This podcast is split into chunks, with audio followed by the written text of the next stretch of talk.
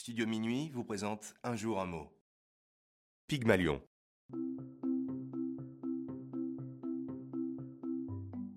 Aujourd'hui, notre mot du jour est Pygmalion. Un Pygmalion est un nom masculin commun issu de la mythologie grecque. Pygmalion était un sculpteur qui tomba amoureux de sa création, la statue Galatée. On peut définir le mot Pygmalion comme une personne qui guide l'être qu'il aime afin de le ou l'amener au succès. Par exemple, il est devenu ce qu'il est grâce à sa femme. Elle a été une véritable Pygmalion avec lui.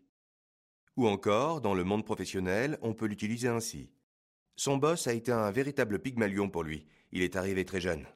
Ici, Pygmalion n'a pas la connotation amoureuse, mais plutôt celle du respect ou de la tendresse amicale.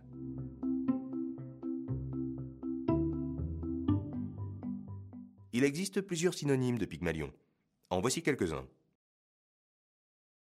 Mentor, guide, conseiller, gourou ou encore coach.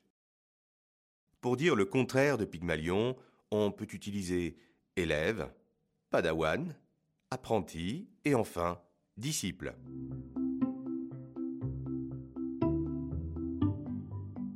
Dans la pop culture, en 1992, Barbara chantait les paroles suivantes sur la chanson Marienbad, issue de l'album Ma plus belle histoire d'amour, c'est vous.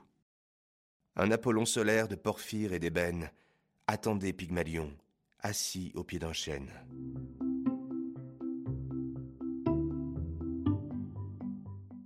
Comment dire le mot Pygmalion à l'étranger? Voici la traduction du mot en quatre langues. En anglais, Pygmalion.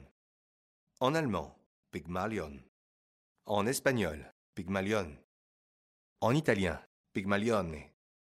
Et enfin, chez nos ados, pour dire Pygmalion, on peut utiliser le mot anglais master. Exemple, mon ref, c'est trop mon master pour la gueudra. Et voilà, c'est la fin de Un jour un mot. J'espère que vous profiterez de tout ce savoir pour devenir le Pygmalion ou la Pygmalion d'un être bien aimé. À demain pour un nouveau mot.